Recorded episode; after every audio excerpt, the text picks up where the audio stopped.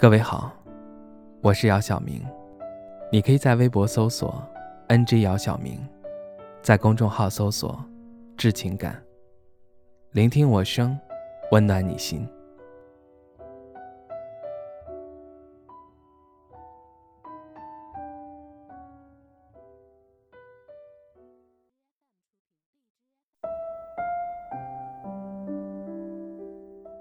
在他结婚的前三天。我托朋友给他带去了两千块的礼金。朋友回来告诉我，他说：“祝你幸福。”她嫁人了，从此我和她就此画上了句号。当初在得知她要结婚的消息时，我真的挺意外的，因为毕竟我们分手才三个月。我们在一起的时候，她经常对我说：“跟你在一起。”总是感觉不踏实。我明白他所说的不踏实。一是我没房没车，二是收入也并不是很高。我理解他的想法，因为毕竟我们都已经二十七八，他要的安全感，我一时给不了。当他提出分手的时候，我没有挽留，因为在他坚定的眼神中，我看不到任何希望。只愿他今后能过上他所说的那种踏实的生活。我知道我给不了他的，总会有一个人能够给他。有些许遗憾，遗憾的是在一起时明知道你的担忧，我却没有用任何实际行动来告诉你，我一定可以给你想要的。其实想想，并不是你等不及。是我踌躇不前，渐渐的让你没了信心。即使感情再深，也抵不过失望。对一个人彻底失望了，也只能选择放手。毕竟不是所有人都会在原地等你。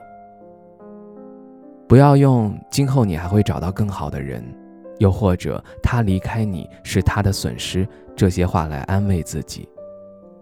因为再好的人。也照样会因为失望而离开你。对于他而言，离开让自己失望透顶的人是庆幸，又何来损失？你要是足够优秀，对他足够好，他怎么会舍得离开你呢？当一个人离开你之后，你还会期待下一个人的出现。但我想告诉你。在这个人没有出现之前，你要做一件事情，就是让自己变得比以前更优秀。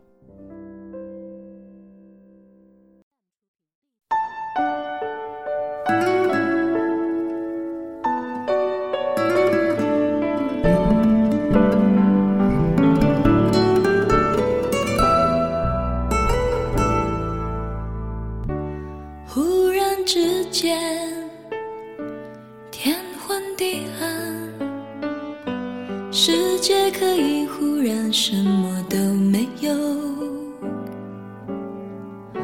我想起了你，再想到自己，我为什么总在非常脆弱的时候怀念你？我明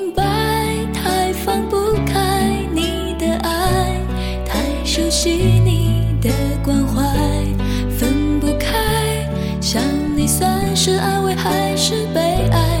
而现在，就算时针都停摆，就算生命像尘埃，分不开，我们也许反而更相信爱。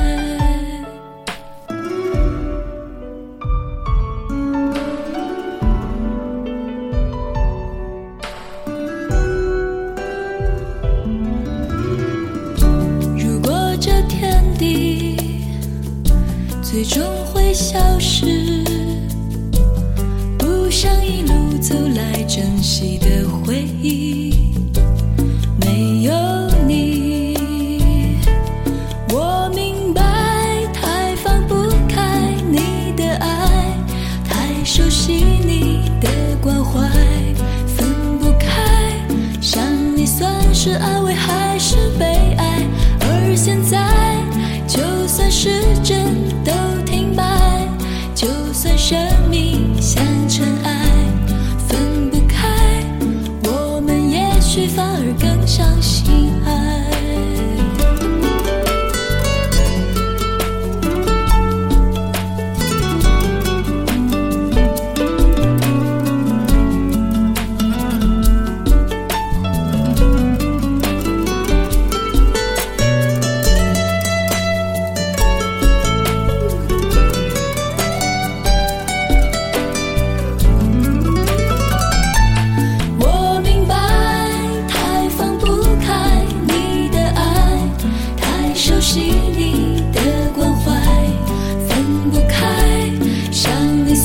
是安慰还是悲哀而现在就算时针都停摆就算生命像尘埃分不开我们也许反而更相信爱。